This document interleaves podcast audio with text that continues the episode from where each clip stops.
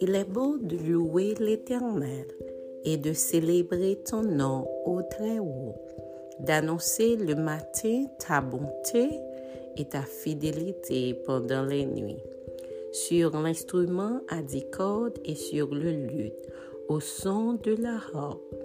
Tu me réjouis par tes œuvres, ô Éternel, et je chante avec allégresse l'ouvrage de tes mains.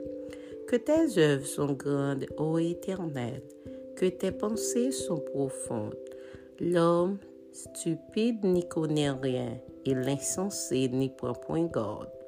Si les méchants croissent comme l'herbe, si tous ceux qui font le mal fleurissent, c'est pour être anéantis à jamais. Mais toi, tu es le Très-Haut, à perpétuité, ô Éternel. Car voici, tes ennemis, ô Éternel. Car voici tes ennemis périssent, tous ceux qui font le mal sont dispersés, et tu me donnes la force du buff. Je suis arrosé avec une huile fraîche. Mon œil se plaît à contempler mes ennemis, et mon oreille à entendre mes méchants adversaires. Les justes croissent comme le palmier il s'élève comme le cèdre du Liban.